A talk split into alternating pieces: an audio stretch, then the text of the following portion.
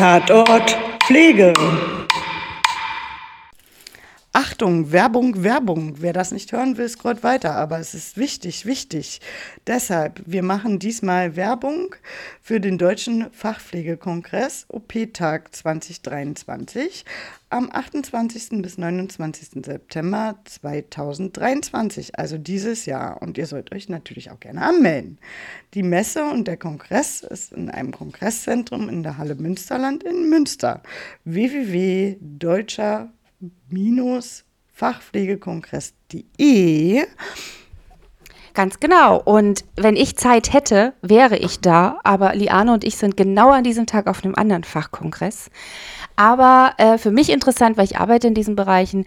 Neben spannenden Vorträgen hört ihr nämlich von Experten und seht eine umfangreiche Ausstellung, die an zwei Tagen exklusiv Praxis- und Industrieworkshops zeigt. Ein großes Highlight ist das Get Together am Abend des ersten Kongresstages, bei dem das zehnte Kongressjubiläum gefeiert wird. Also eigentlich zwei Tage, die man nicht vermissen möchte.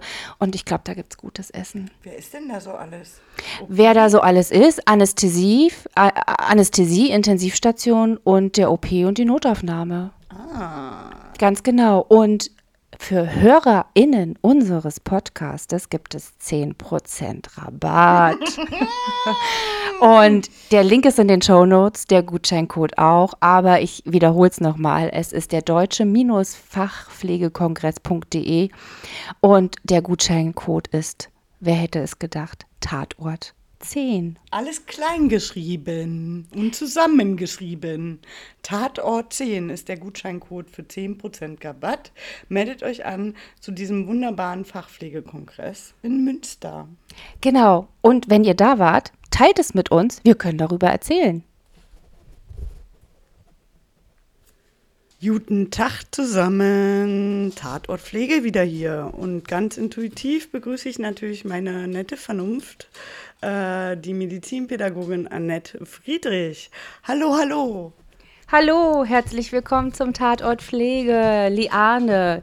Schön, dass du auch da bist, Medizinpädagogin und die Intuition in unserer Folge. Wenn es heute mal zum äh, leicht hechelt, sind nicht wir das, die vor Hitze stöhnen, sondern es ist Lianes Hund, die heute hier mit vor Ort ist. Und ähm, man hört manchmal die Pfötchen tappen, vielleicht hört man sie auch mal bellen. Gucken wir mal. Also bitte entschuldigt das, aber ähm, ihr seid bestimmt alle Hundeliebhaber, von daher die Stimme des Aufpassens. Genau, sie ist die Stimme des Aufpassens, deshalb könnte sie Geräusche machen. So, wir haben letzte Folge über die mündliche Prüfung gesprochen. Nee, schriftliche Prüfung gesprochen. ist warm. Ist die Wärme, genau. Ich bin auch schon durch. Schriftliche Prüfung haben wir besprochen. Genau, das heißt, ergo, im Verlauf kommt als nächstes die praktische Prüfung in der äh, Examens im Examensablauf. Also erst schriftlich, praktisch, dann mündlich. Genau. Deshalb, oh Wunder, reden wir heute über die praktische Abschlussprüfung. Auch das war ja ein Riesenwunsch. Na, Boogie?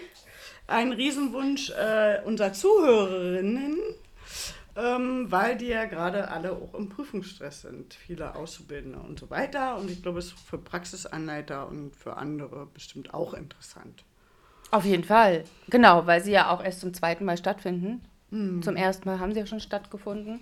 Im Februar diesen Jahres das erste Mal. Genau. Und ähm, ja, ich weiß nicht, ob wir auch Zwischenprüfungen kurz anreißen, müssen wir aber nicht unbedingt. Könnten wir auch mal eher so separat vielleicht besprechen. Separat, Hat genügend Platz. Und ich muss sagen, ich bin da überhaupt nicht gut informiert, beziehungsweise kenne nur so die gesetzlichen Grundlagen weil ich ja jetzt nicht mehr in der generalistischen Ausbildung arbeite, sondern im anderen Ausbildungsbereich, nämlich in der Weiterbildung. Deshalb habe ich in der Generalistik noch keine Prüfung abgenommen, werde das auch nicht tun.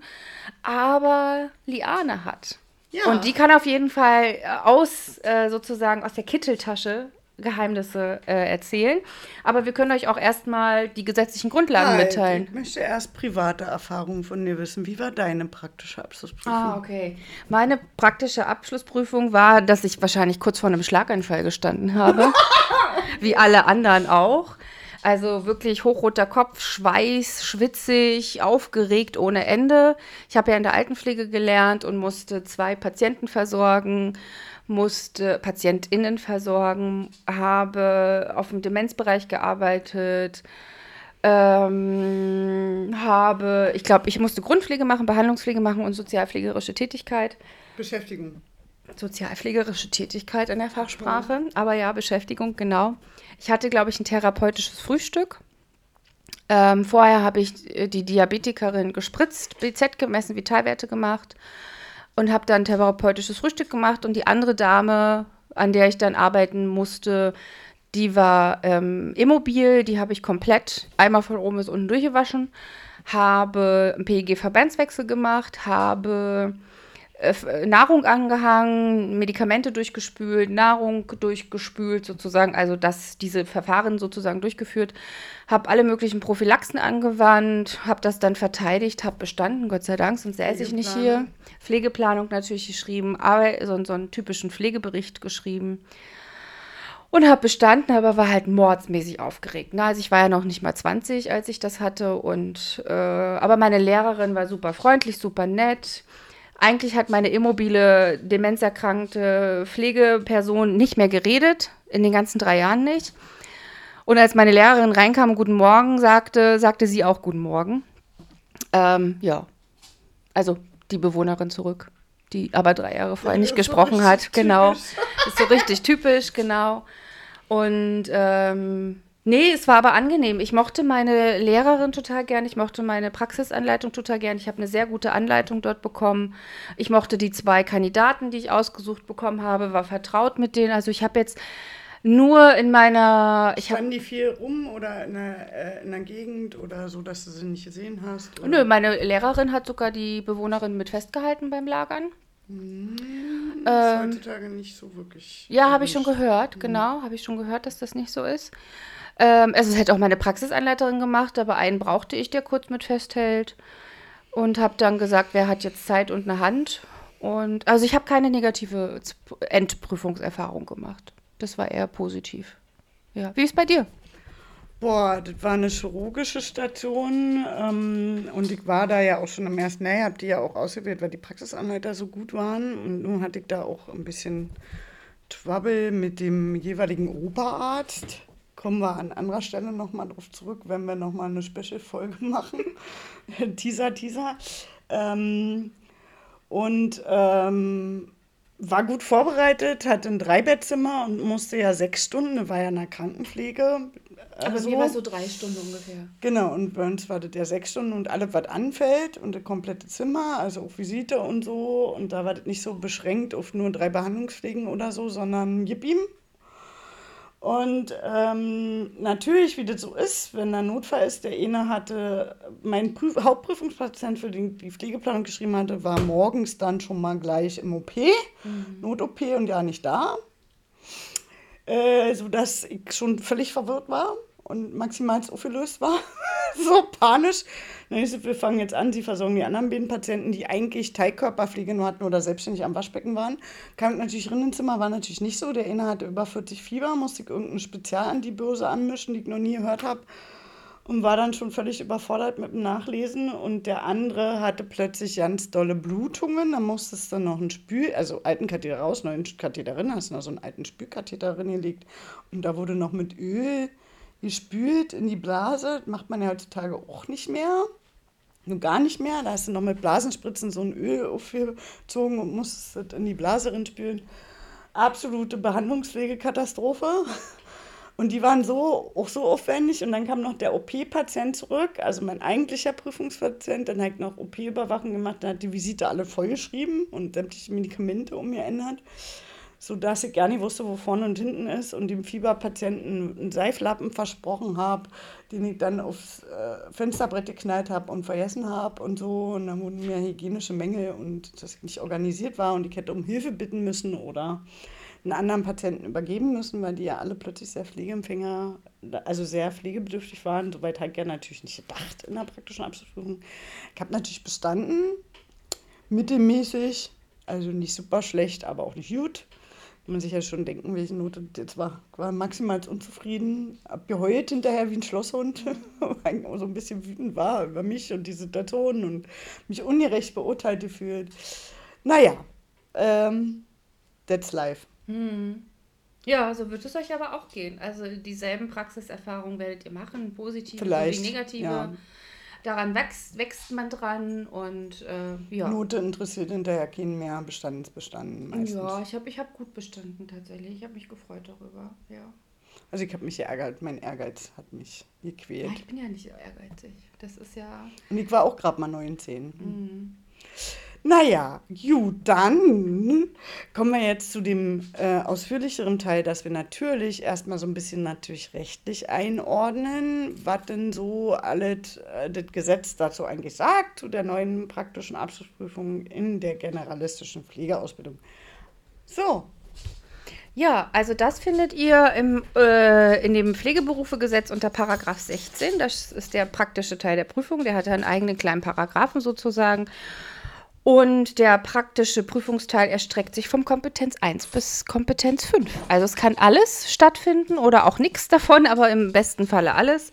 Und der praktische Teil ist halt eine selbstständig umfassende, prozessorientierte Pflege. Und die zu prüfende Person zeigt erworbene Kompetenzen in den Bereichen zur Erhebung des Pflegebedarfs, zur Planung der Pflege, zur Durchführung der Pflege und zur erforderlichen Evaluation. Das heißt, ähm, ich habe heute erst bei den Praxisanleitern äh, Pflegeplanung unterrichtet. Also das heißt, wenn euer Auszubildender, euer äh, Schüler, Schülerin eine Pflegeplanung schreibt und ähm, so und so viele Maßnahmen aufschreibt, dann müssen die Maßnahmen natürlich auch gezeigt werden. Werden sie am Ende nicht gezeigt, muss natürlich reflektiert werden, warum sie abweichen von dem Plan. Also das ist schon mal ein ganz wichtiger Punkt. Ähm, es geht aber auch um kommunikatives Handeln, es geht um Qualitätssicherung. Ähm, genau, das sind so die wesentlichen Prüfelemente und ja, das ist erstmal so, dass die Prüfungsaufgabe den Versorgungsbereich auf jeden Fall zu berücksichtigen hat. Also je nachdem, wo man seinen Haupteinsatz hat, sollte der, die Prüfungsaufgabe auch dementsprechend ähm, ja, ausgerichtet sein und sie wird auf Vorschlag von der Pflege Schule und unter Einwilligung des zu pflegenden Menschen oder des Betreuers des zu pflegenden Menschen vom verantwortlichen Fachpersonal bestimmt und das verantwortliche Fachpersonal sind die Praxisanleiter. Ja, das sind erstmal so die wichtigsten Punkte. Ähm, grob kann man sagen, dass man ähm, dann den Fall vorstellt und also 20 Minuten Zeit hat, um seine Patienten vorzustellen dass man dann sozusagen in die Durchführung geht. Die Durchführung sollte. Nein, das steht noch im Gesetz. Ich würde es so. noch ganz kurz mit erwähnen, dass das halt auch im Gesetz steht, dass wir uns ja. die Zeiten nicht ausdenken, sondern die sind da wirklich festgesetzt. Ah. Und ähm, die Prüfung sollte 240 Minuten nicht überschneiden, aber man hat am Ende auch nochmal 20 Minuten Reflexion. Also summa summarum kann man sagen, so zwischen drei und fünf Stunden ist es angesetzt. Also man hat jetzt eine Mischung aus Altenpflege und Krankenpflege ja. sozusagen gemacht. Und im Gesetz steht auch, dass die Prüfung von zwei Fachprüfern abgenommen werden muss. Einmal Lehrkraft und einmal Praxisanleitung, also die pädagogische Kraft in der Praxis. Und die Noten bilden sich aus der Prüfungsnote und aus der Vornote. Und der praktische Teil der Prüfung wird, wird mit bestanden deklariert, solange ihr die Note ausreichend habt. Die Note erfahrt ihr aber nicht. Genau, und das sind jetzt erstmal so die wesentlichen gesetzlichen Grundlagen und tiefergehend und auch erfahrungsbasiert kann Liana ein bisschen mehr dazu erzählen. Ja, also ich würde erstmal grundsätzlich sagen, was aus dem Gesetz halt auch umgesetzt wird, sind, dass alle Tätigkeiten, die am Prüfungstag anfallen, werden hier geprüft in drei bis vier Stunden in der Praxis. Und äh, das heißt auch eine Visite zum Beispiel zu begleiten. Es gibt zwei wesentliche Instrumente. Einmal das Prüfprotokoll. Man sollte sich also nicht wundern, dass der Praxisanleiter oder die Praxisanleiterinnen oder die Lehrkraft ganz, ganz viel mitschreiben. Es muss jede einzelne Minute und was wie gesagt wurde Handlung. und wie durchgeführt wird an Handlungen mitgeschrieben werden als ein extra Protokoll. Dann gibt es das Prüfungsprodukt oder Prüfungsstück. Das ist die Pflegeplanung und Informationssammlung und alles, was ihr aufschreibt am Prüfungstag 1. Wir haben nämlich einen Prüfungstag 1 und einen Prüfungstag 2. Wir kommen gleich dazu, was an welchem Tag gemacht wird. Grundsätzlich äh, sind ähm, natürlich alle wesentlichen Bestandteile, auch gerade vom Kompetenzbereich 1, intensiv abzuprüfen. Ähm, es geht ähm, auch darum, dass ähm, eine schriftliche Pflegeplanung vorliegt, die darf nicht elektronisch erarbeitet werden wegen der Gerechtigkeit, weil man im ambulanten Dienst oder an anderen Einsätzen oder in der Psychiatrie auch andere Programme hat, wie EPA Kids oder SIS oder so und alle dann ähnlich die Pflegeplanung schriftlich abzuliefern haben und da nicht elektronisch arbeiten dürfen. Ähm, und dies erfolgt, wie gesagt, am Tag 1. Ähm, am Tag 1 sind ganz oft die Lehrer gar nicht mit dabei. Wir können jetzt auch einfach schon mal dazu kommen, dass man ja die Einführung in den Pflegeprozess oder Einführung der Pflegeplanung und den Standard zur Vorstellung eines Pflegeempfängers ähm, am ersten Tag ausarbeitet. Da ist meistens nur der Praxisanleiter vor Ort und beaufsichtigt das. An diesem Tag wird auch erst entschieden, welche Pflegeempfängerinnen genommen werden. Die Praxis reicht äh, quasi einen Tag vor der Prüfung des ersten Prüfungstages oder am ersten Prüfungstag morgens um sieben ähm, per Fax oder E-Mail fünf Pflegeempfängerinnen ein mit einer detaillierten Beschreibung. Das heißt, der Praxisanleiter sucht fünf Pflegeempfängerinnen der jeweiligen Station, ambulanten Dienstes oder wie auch immer aus, schickt es an die Lehrkraft, die mitprüfen soll. Dann telefonieren beide und bestimmen, welche die Haupt- und die Nebenprüfpatienten sind.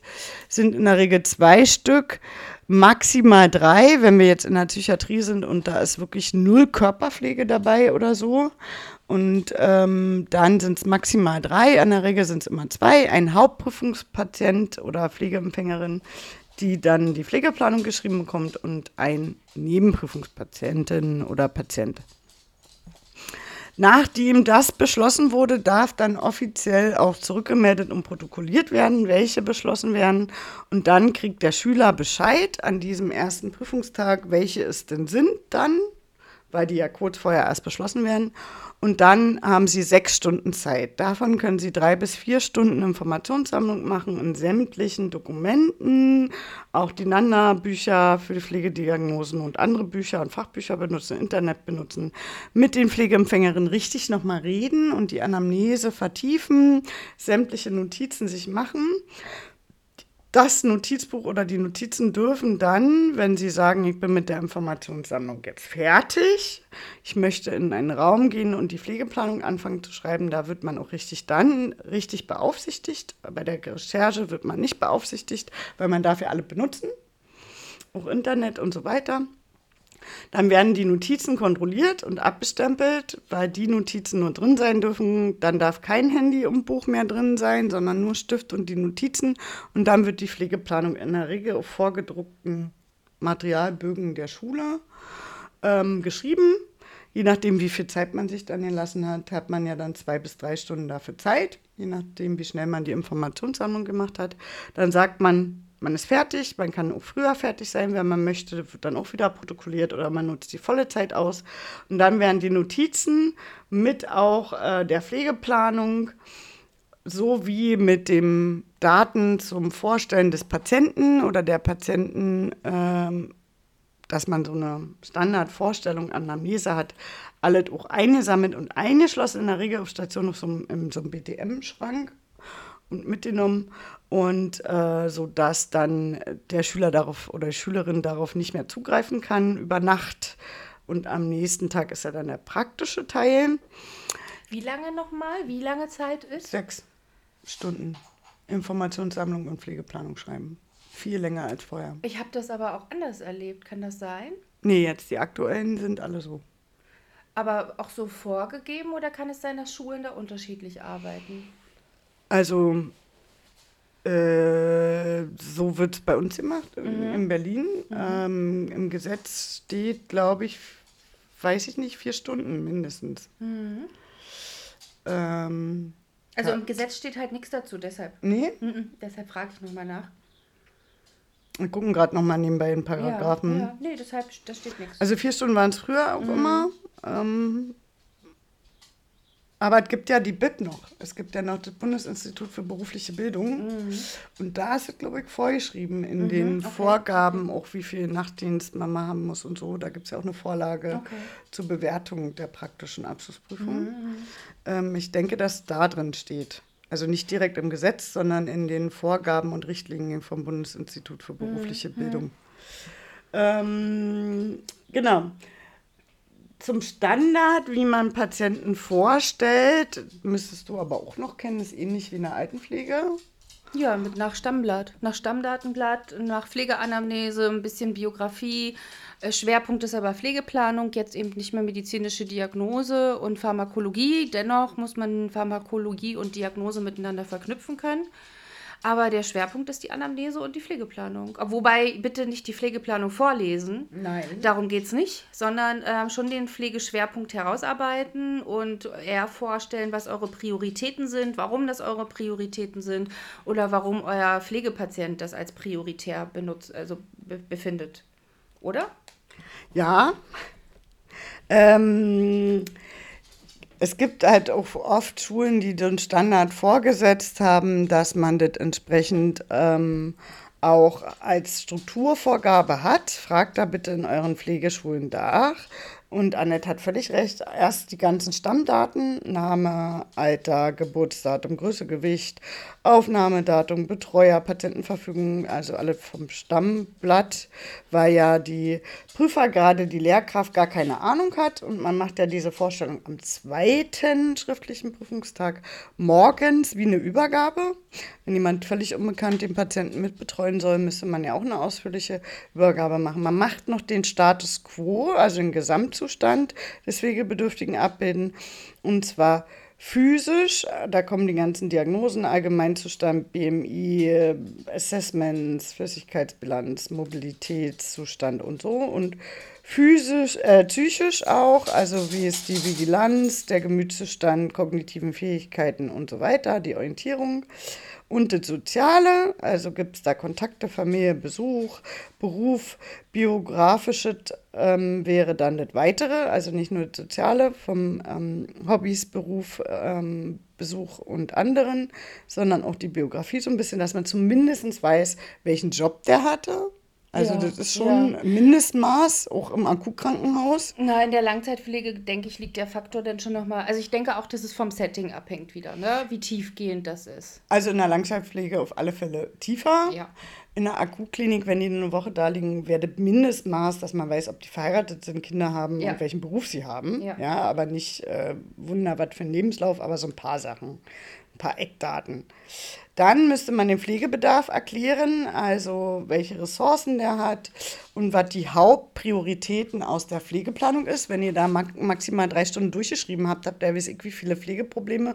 Und wir wollen dann die Top 3 meistens hören, kurz erläutert und in welchem Bezug sie in euren Ablaufplan passen. Man schreibt nämlich auch noch einen Ablaufplan. Das kenne ich aber auch.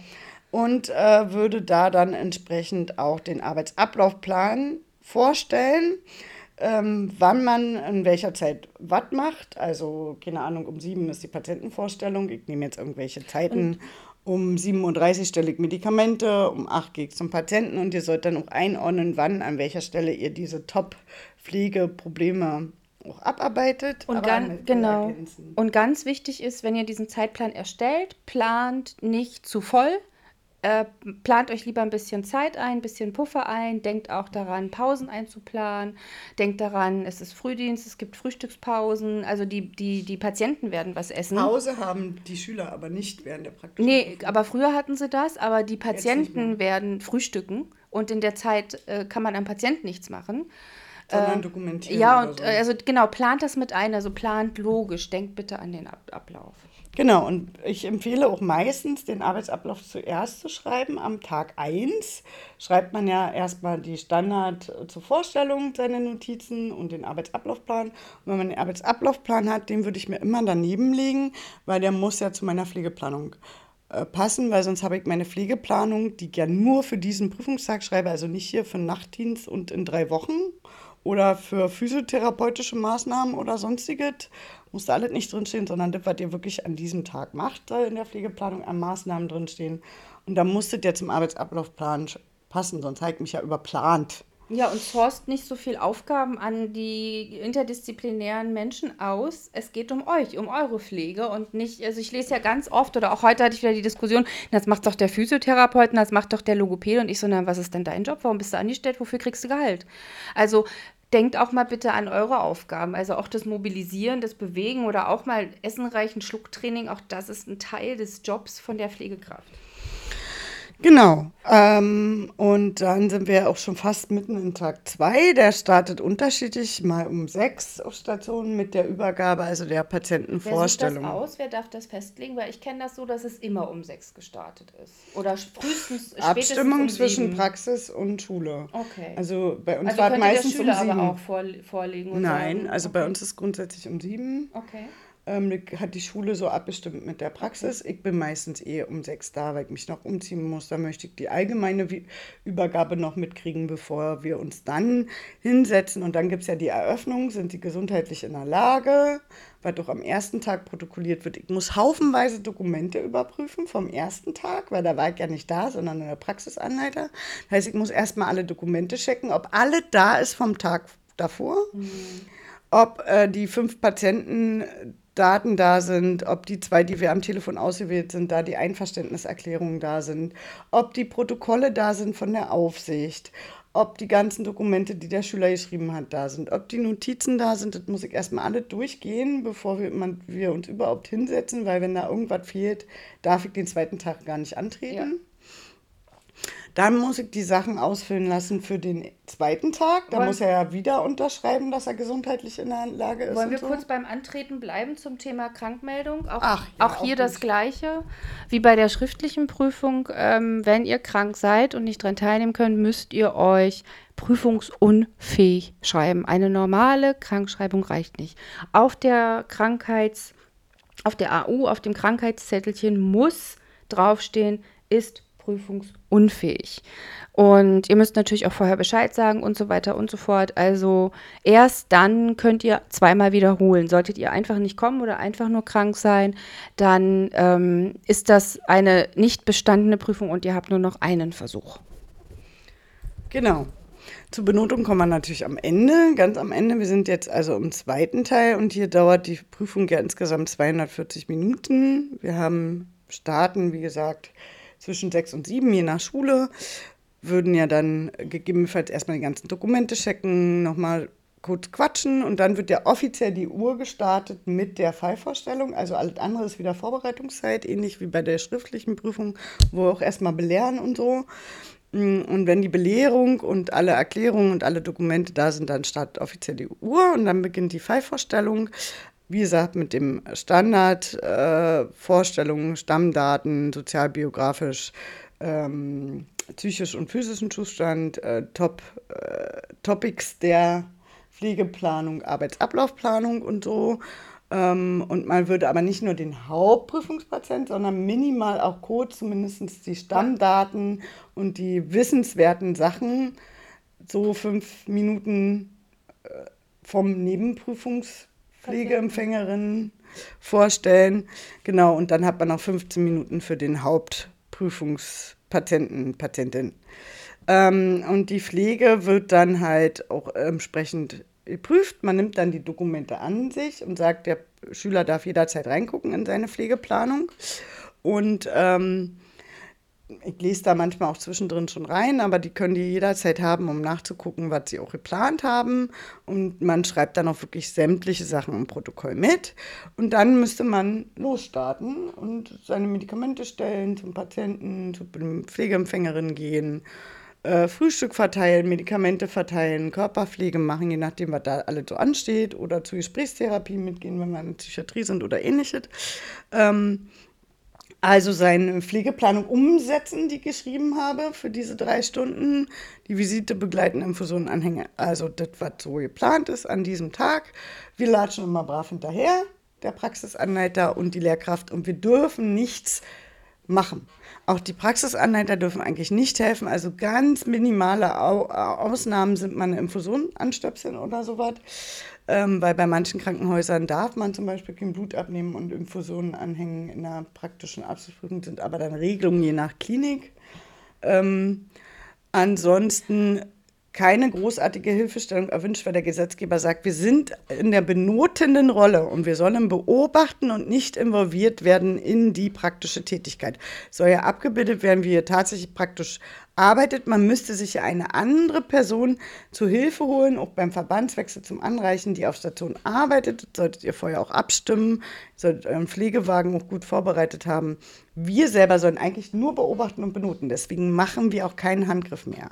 Als Lehrer darfst du das sowieso nicht, weil du bist berufshaftungsrechtlich in der Klinik nicht versichert oder im ambulanten Pflegedienst.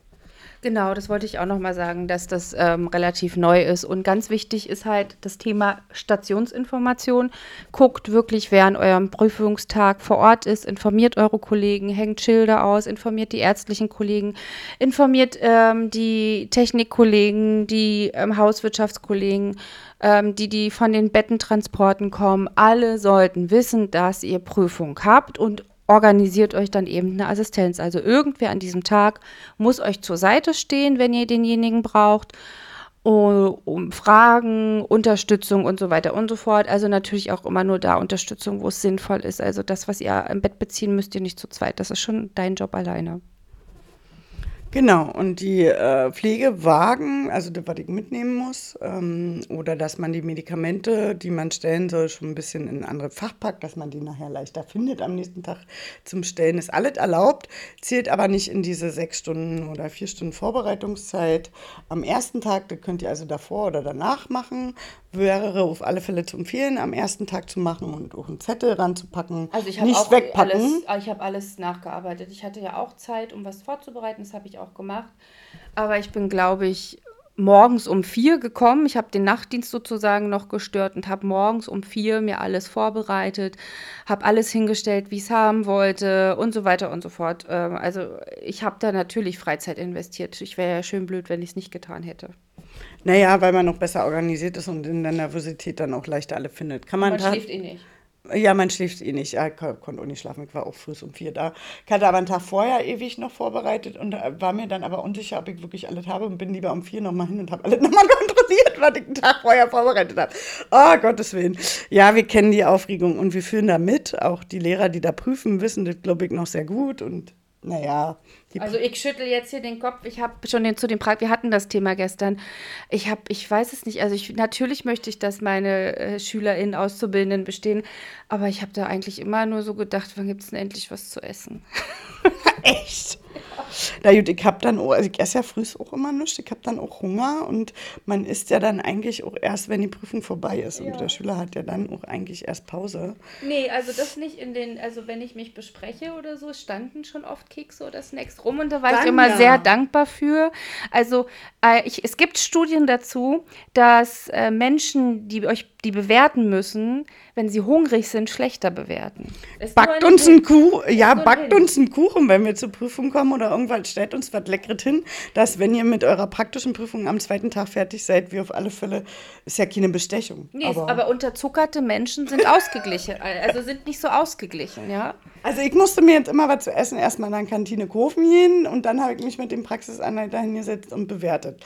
Aber da sind wir ja eigentlich noch nicht. Wir sind ja noch mittendrin, dass ihr euch gut vorbereiten sollt und den Maßnahmenplan der Pflegeplanung praktisch durchführt. Dafür habt ihr 200 Minuten auf alle Fälle, die jetzt nur für das reine, also ohne Vollvorstellung, ohne Reflexion, nur für Durchführen eurer Pflegeplanung und Organisation und Pflege und Prophylaxen und so weiter, immer eine Beratung mitplanen. Unbedingt ein Beratungsgespräch mitplanen. Auch das wird massiv abgeprüft und das ist nicht, ich mache tätigkeitsbegleitende Kommunikation, während ich jemanden in der Körperpflege unterstütze, sondern wirklich ein tiefe 10- bis 20-minütiges Beratungsgespräch mit nach Hinsetzen. Den Schritten, nach, dem, nach dem Beratungsprozess, mit Materialien, so wie es sich äh, in der Literatur gehört. Was genau. ihr im Leben nie wirklich richtig durchgeführt habt. Also was man in der Praxis wahrscheinlich nicht so macht, sondern schon eher nebenbei macht. Aber man möchte hier theoretisch richtig auf Augenhöhe mit Ruhe und Zeit und Material und Inhalt und nicht so hier nebenbei. Das ist kein Beratungsgespräch, sondern richtig nach Beratungsprozess. Ähm, so, dann sind die 200 Minuten um. Unbedingt Zeit auch einplanen im Arbeitsablaufplan für die Dokumentation. Das wird so oft vergessen, wie oft ich da schon stand und gesagt habe, ganz freundlich und grinsend, haben Sie nie irgendwas vergessen? Und mit meinem Kugelschreiber gewunken habe, dass vielleicht, ich darf das ja nicht sagen, was er vergessen hat, vielleicht er checkt, weil ich mit dem Kugelschreiber spiele, was er vergessen hat. So. Du bist viel zu nett. Ich bin viel zu nett, ich weiß. Und auch, dass sie eine Übergabe machen müssen. Mhm. So. Ähm, wir können eingreifen in die praktische Prüfung, machen wir in der Regel nur in Sondersituationen, wenn Patient in Gefahr, also verkehrte Medikamente und so weiter. Hattest du das schon? Ja. Ich auch. Ja, ich hatte das auch schon. Ich habe zwei Prüfungen abbrechen müssen schon mal. Man bricht die nicht mehr ab heutzutage. Ja, aber damals musste ich sie noch abbrechen, weil die Patienten einfach zu gefährdet waren. Es hätte nicht weitergehen können. Wie macht man es denn dann? Also die soll ja weiterlaufen, die Prüfung. Selbst wenn der Patient blutend am Boden liegt? Also. Was ist denn das? Also dann würde ich aber das Krankenhaus verklagen als Patient. Nee, äh, du würdest äh, sagen, sie soll Erste Hilfe und sich Hilfe holen. So. Also wenn du jetzt eine Herz, äh, also Reanimation oder ähnliches, so, aber da soll die ja eigentlich mitmachen. Okay, krass. So. Und du würdest ja abbrechen, wenn jetzt jemand verkehrte Medikamente bricht oder Sturzgefahr oder Aber dann läuft es ja weiter. Du läuft dann anschließend alles weiter. Ja, aber das Zeit ist doch, also, weiter, aber derjenige hat eigentlich schon äh, ist eigentlich schon durchgefallen. aber und, du darfst nicht früher abbrechen. ja, ich, ver ich verstehe es, aber es ist pädagogisch und rechtlich nicht okay, weil derjenige weiß ja, er wurde gerade unterbrochen, er hat jetzt was falsch gemacht, der ist doch durch der macht doch nicht mehr vernünftig Prüfung. Ja, ja, aber. Und ich gefährde doch damit als Schule, also das ist meine Haltung dazu, ich, deshalb bin ich so gegen diese Art, dass wir nicht abbrechen. Ich bin fürs Abbrechen definitiv, weil es ist unfassbar. Aber bei der Fahrschulprüfung, wenn du durchgefallen bist, fährst du ja auch bis zu Ende nein, Nein, ich bin das erste Mal durchgefallen. Wir sind zurückgefahren. Aber du bist zurückgefahren. Ja, ich bin zurückgefahren. Ja, siehst du. ja, aber mit dem Prinzip. Ja, aber trotzdem ist man ja durch. Und ich bin, äh, also trotzdem ist man doch durch. Also du gefährdest doch da Menschen. Ja, also deswegen passt du ja immer mit auf. Aber ich kann dir ja nur sagen, wie Ja, ich weiß, ich sage so. ja nur, ich bin total dagegen. Also ich bin für fürs Abbrechen, weil es ist Patienten. Das kommt super selten vor. Also in meiner Karriere kam es jetzt, äh, also ich bin seit acht Jahren und nehme seit acht Jahren Abschlussprüfungen ab, die schon, sind ja relativ ähnlich. Also pro Jahr immer mal zwei. Okay, in der Altenpflege? Mhm. Okay, also ich habe es bis jetzt viermal in acht Jahren gehabt, dass ich abbrechen musste. Also fand jetzt selten. Nee, also, den, also wenn ich jetzt wirklich an alle denke, an die wir abbrechen mussten, bin ich bei fast, also zwischen 30 und 40 Leuten in den letzten zehn Jahren.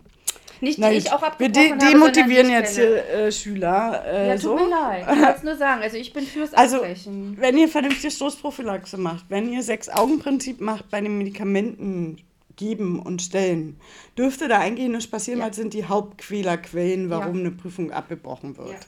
Ja, also Sturz und Medikamente nicht richtig geben und nicht aktuell geben, weil dann Insulinschema im Zimmer liegt und man nicht in die richtige Akte guckt und so ein Kram. Hört unsere Folge Patientensicherheit dazu. Genau, genau, gut. Genau, die kann man ja nochmal nachhören.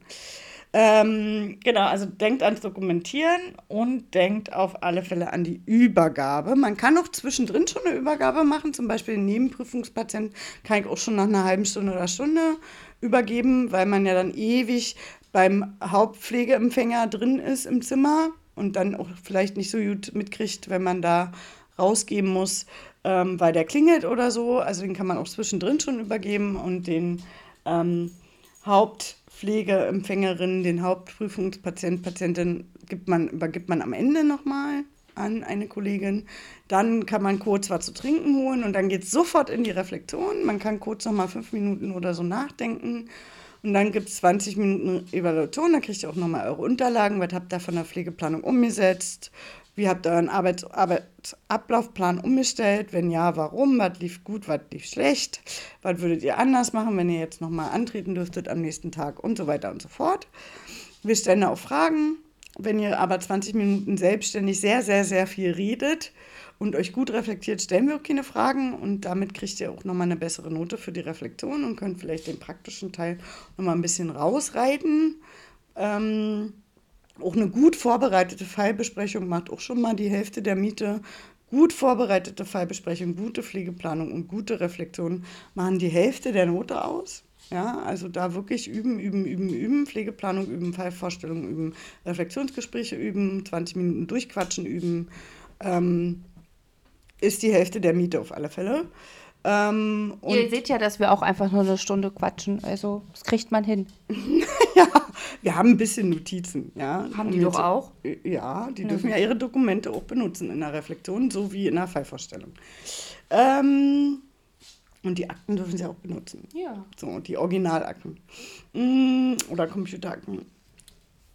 Dann ist der Schüler entlassen und dann zieht man sich zurück mit Essen, vorwiegend, weil dann ist schon um elf oder um zwölf. Zur Bewertung.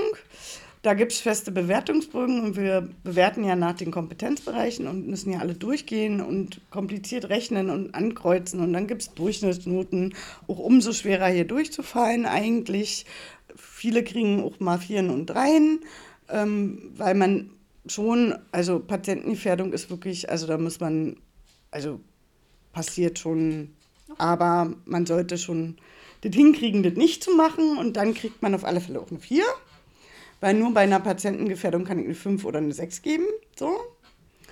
Und ähm, somit äh, gibt es dann halt Durchschnittsnoten und da landen auch viele bei einer 3 oder 2. Also dieser Bogen ist ja so kompliziert, wie viel wir da hin und her rechnen müssen, das kann ich jetzt geben erklären gibt es halt ebenfalls eine Vornote für die Fallvorstellung, dann gibt es eine Note für die gesamte Durchführung der zweieinhalb Minuten. Da muss man auch das Protokoll mit dem Ankreuzbogen abgleichen, weil man ja deshalb auch Protokoll führt, um dann den Ankreuzbogen für die Benotung überhaupt benutzen zu können. Und das Reflexionsgespräch kriegt nochmal eine Note, da wird das alle mal mit einem Faktor mal 10 gerechnet und durch 3 gerechnet und bla bla bla. Taschenrechner auf alle Fälle nötig und dann gibt es eine Endnote, die wird aber nicht mitgeteilt. Im Reflexionsgespräch selber ist es gut dünken des Lehrers, nochmal mündliche Feedback zu geben, was neutral ist und nicht auf eine Note rückschließen lässt. Muss der Lehrer oder der Praxisanleiter aber nicht machen, dass ihr eine Rückmeldung bekommt. Das ist guter Wille für den Lerneffekt. Also nicht wundern, wenn ihr nach dem Reflexionsgespräch auch kein Feedback von den Lehrpersonen oder den Praxisanleitern bekommt, weil das im Gesetz nicht so steht, dass es gemacht werden muss und ähm, ja auch immer schwierig zu formulieren ist, ohne dass man eine Note oder eine Tendenz verrät. Ich probiere mal wenigstens ein paar neutrale Sätze zu sagen und sie haben jetzt Pause und gehen sie nach Hause, ziehen sich um, trinken Sekt, egal was jetzt hier passiert oder welche Note wir geben, damit die wenigstens beruhigt daraus gehen. Ähm, und das Benoten dauert sehr lange. Also mhm. wir haben eine grundsätzliche Stunde haben wir da rumdiskutiert und gerechnet und gemacht und getan. Und dann musste noch sämtliche Protokolle und Niederschriften unterschreiben und das ist echt viel Papierkrieg und musste den ganzen Papierkram ja auch noch sortieren und wieder alle zusammenheften auch die Pflegeplanung an die richtige Stelle. Da gibt es ja auch eine feste Reihenfolge, in die du packen musst. Also das danach dauert locker noch mal eine Stunde. Ähm, und dann bin ich meistens um eins auch erst aus der Klinik raus. Also das ist schon ein kompletter Arbeitstag, den man da für einen praktischen Teil Tag 2 hat. So. Ähm, ja, Benotung habe ich gesagt. Fällt dir noch was ein? Nee, mhm. ihr kriegt die Note halt erst, wenn die mündliche Prüfung vorbei sind. Also alle zusammen erst genau. hinterher, so. Weil man nicht möchte, dass man dann demotiviert ist und äh, zu den, nach den schriftlichen, wenn man die wüsste, noch zu den mündlichen nicht geht oder nach den schriftlichen nicht zu praktischen geht und so. Ihr dürft ja nicht einfach nicht erscheinen, so das gilt als nicht bestanden. Und auch hier ordentliche Krankschrift äh, ist notwendig. Von einem Hausarzt mindestens ähm, oder Facharzt, wenn ihr nicht antreten könnt zur Prüfung, damit die nachgeholt werden kann, wenn man dann innerhalb einer Woche wieder gesund ist, kann auch im Prüfungszeitraum, der ist ja jetzt zum Beispiel von Juli bis Ende August bis Mitte September dieses Jahr im Sommer für die praktischen Prüfungen. Und wenn man dann wieder gesund ist, kann die Prüfung sogar in dem offiziellen Prüfungszeitraum nachgeholt werden. Mhm. Findest halt einen neuen Termin, zwei Wochen später. Irgendwie quetschte den noch dazwischen. Ähm, es kann auch sein, dass sie von Lehrern und Praxisanleitern geprüft werden, die ihr noch nie hattet im ja, Unterricht. Ja. Ähm, wird aber darauf geachtet, weil der Gesetzgeber möchte eigentlich, dass die Lehrer, die unterrichtet haben, auch prüfen. Mm, auch bei der mm, mündlichen mm. Prüfung dürfen eigentlich nur die prüfen, die den Kurs auch unterrichtet haben. Ja. Ähm, übt sehr viel mit dem Praxisanleiter, übt Bezugs- und Bereichspflege, dass sie komplette Zimmer übernimmt und äh, komplette Bezüge habt und wirklich auch komplette Patienten komplett versorgt. Übt da bis zum Erbrechen, wollte ich jetzt schon sagen. Aber ja, Berliner Kotterschnauzer Schreibt Pflegeplanung ohne Ende die gesamte Ausbildung lang, übt Fallvorstellungen, übt Übergaben, übt Dokumentieren, übt Reflexionsgespräche. Ich würde auch sagen Patientensicherheit und Hygiene, weil das sind oh, ja, ja die wichtigsten Punkte. Hm, was ich da schon gesehen habe. Genau, oh, oh. und sobald ihr anfangt zu schludern. Aber auch kein Grund zum Durchfallen. Nee, aber sobald ihr anfangt halt zu schludern, schlägt, äh, nehmt ihr das an. Also Hygiene, Patientensicherheit vom ersten Tag an achtet drauf. Also wir hatten jetzt auch einen Fall, das war echt grenzwertig, gab keine ähm, ähm, Patientengefährdung, aber die Hygiene war sehr schlecht und das Fachwissen war sehr schlecht. Wir dürfen ja mal Fragen stellen zwischendrin, mache ich selten. Mhm ich rege immer meine Schüler, also die, die Prüfe kommen vorher auch nochmal zu mir mit einer Pflegeplanung, das dürfen wir, dass wir vorher nochmal eine Lernberatung machen. Mhm. Die wissen, wer ihr Prüfer ist und die kommen dann zu mir nochmal mit einem Termin und geben die Pflegeplanung ab. Auch absoluter Pro-Tipp, wenn ihr wisst, wer euch prüft, macht vorher einen Kontakt mit denen, lasst euch nochmal beraten, geht nochmal zu denen und macht halt, einen Termin. Das steht halt nicht im Gesetz, das ist jetzt, weil... Gut dünken, aber genau. wenn man fragt, ja. den Lehrer, sagen ja. die doch nicht nein. Also Doch. die wenigsten sagen Nein. Es gibt welche, die Nein sagen würden, Echt? ohne dass ich das jetzt negativieren möchte, aber klar. Natürlich. Also ich würde immer, wenn da jemand nochmal Hilfe möchte, sage natürlich ja. Aber gut, also Fragen kosten ja nichts. Eben. So, ja. und man kann sich ja von irgendjemand nochmal die Pflegeplanung gerade vom Prüfer nochmal angucken lassen. Und ähm, das ist auf alle Fälle auch immer ein super Tipp, wirklich nochmal zu fragen vorher ja. und nochmal zu üben vorher. Äh, irgendwas wollte ich noch sagen. Ach ja, wir hatten den Grenzfall, dass dann, weil wir auch Fragen stellen während der Prüfung, ich sage meinen Schülern immer, dass sie doch bitte sehr viel von alleine erzählen sollen und mir auch sagen sollen, wenn sie beim Tablette stellen lieber Ruhe brauchen, ähm, dann sollen sie mir das bitte vorher sagen. Dann reden wir nicht, dass die sich konzentrieren können. Oder ob sie dabei mir die Medikamente vorstellen wollen oder hinterher oder davor, schon bei der Patientenvorstellung, können Sie ja auch bei den 20 Minuten am Anfang gleich mitmachen. Auch das solltet ihr üben, weil da gibt es auch eine feste Richtlinie, dass man mindestens fünf bis sechs Medikamente des Hauptprüfungspatienten äh, ausführlich erklären können muss und zwar mit einer festen Reihenfolge und einer guten Struktur. Nicht, dass ihr einmal die Nebenwirkungen zuerst sagt und beim nächsten Medikament aber den Wirkstoff zuerst sagt, sondern bitte in einer festen Reihenfolge, zum Beispiel immer als mit Übergruppe, Wirkstoffname, Name des Medikaments, Nebenwirkungen, Wechselwirkungen. Die Nebenwirkungen immer patientenbezogen. Genau und auch bezogen, dass man erklären kann, warum genau dieser Patient dieses Medikament bekommt und für welche Erkrankungen für genau diesen Patient diese Medikamente sind. Das ist Analyse und Bezugswissen, dass man nicht nur das Medikament erklären kann, sondern auch begründen kann, warum, für welche Krankheit der Patient das bekommt. Genau. Und da war das halt wirklich alles sehr dürftig, okay. auch mit den Inhalten und der Fachlichkeit und dem Antworten, sehr schlechte Reflexion, sehr schlechte Vorbereitung und so weiter.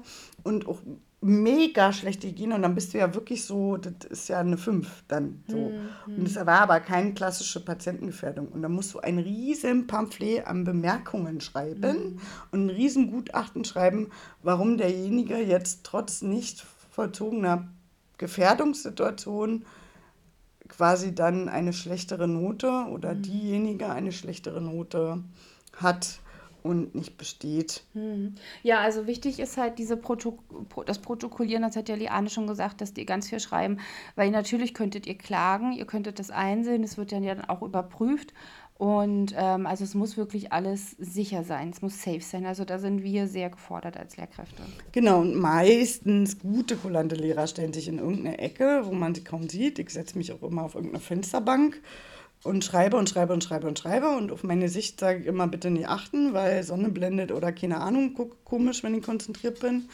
Hand tut weh vom vielen Schreiben. Also muss man nicht zwingend ständig hingucken. Und wenn ihr Dinge nebenbei erklärt, fachlich, richtig, oder dem Patienten erklärt, warum, wieso ihr jetzt den Verbandswechsel wie macht, brauchen wir auch keine Nachfragen stellen. Also je mehr ihr auch von alleine Fachwissen zeigt, je weniger haben die Lehrer das Gefühl oder die Chance, irgendwelche Nachfragen zu stellen. So man hat immer das Gefühl, auch bei so einer praktischen Prüfung ist halb auch wie eine mündliche Prüfung so.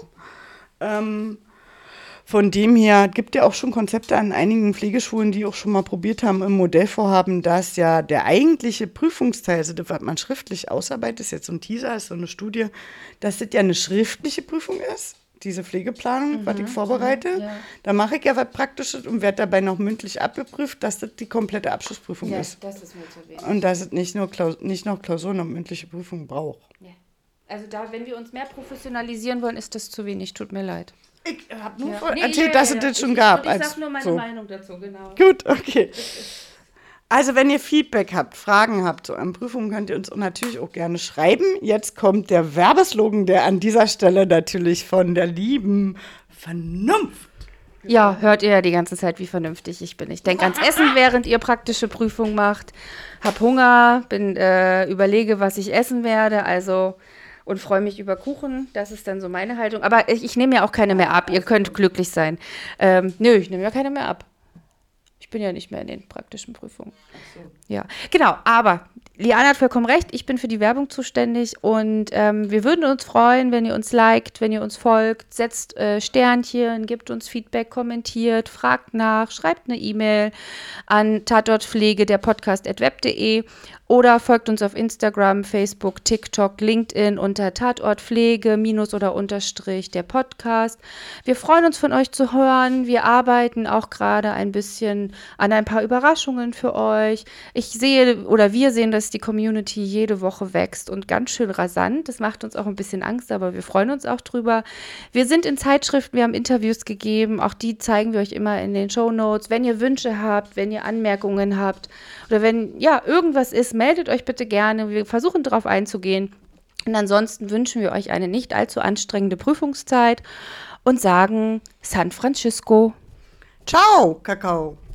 Achtung, Werbung, Werbung. Wer das nicht hören will, scrollt weiter. Aber es ist wichtig, wichtig.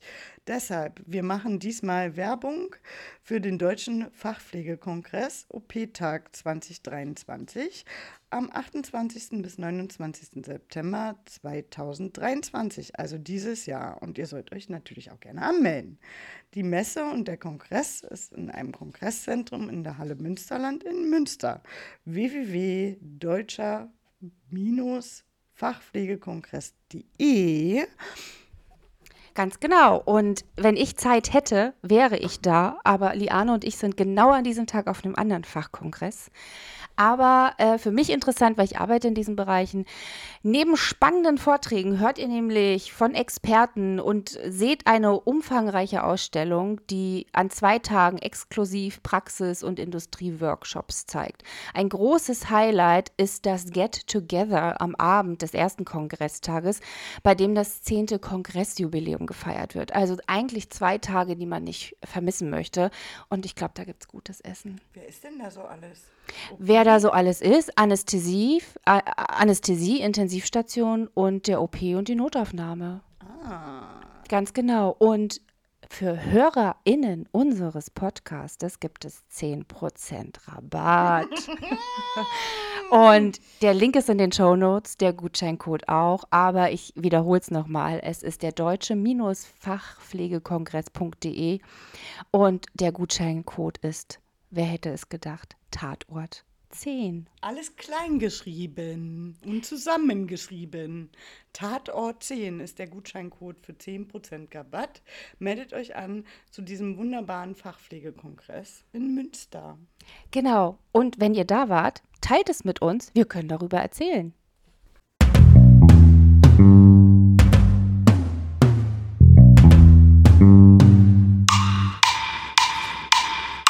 Tatort Pflege.